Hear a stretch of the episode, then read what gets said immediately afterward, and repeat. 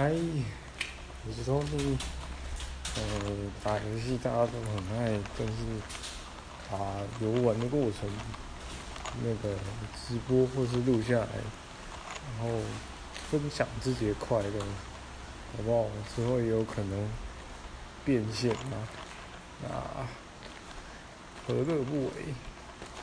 但但是开始工作后，一定会渐渐脱离游戏。呃，我自己目前还是蛮爱玩的，也是喜欢跟朋友一起玩的那种快感。但我一个人的时候是玩不下去。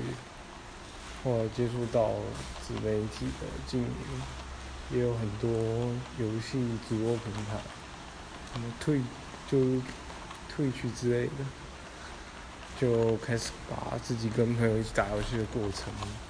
直播跟录下来，也算是分享一种情绪价值。虽然还看不到什么结果，但是自己做起来也不会太无聊，还可以顺便练习一些哦，把录下来的东西拿去剪辑之类，然后再抛抛到 YouTube 也也不错。